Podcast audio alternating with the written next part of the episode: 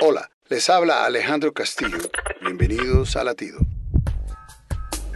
No soporto una ventana sucia. Me gusta mirar por la ventanal de mi cocina mientras preparo mi café temprano en la mañana. Entre más limpia se encuentre, mejor podré disfrutar del paisaje.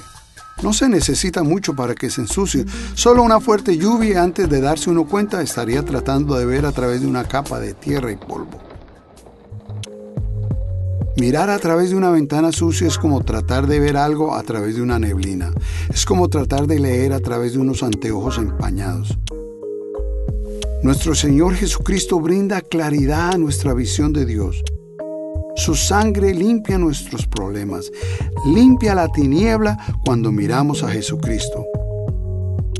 Vemos quién y cómo es Dios en realidad. Latido les llega a través del ejército de salvación.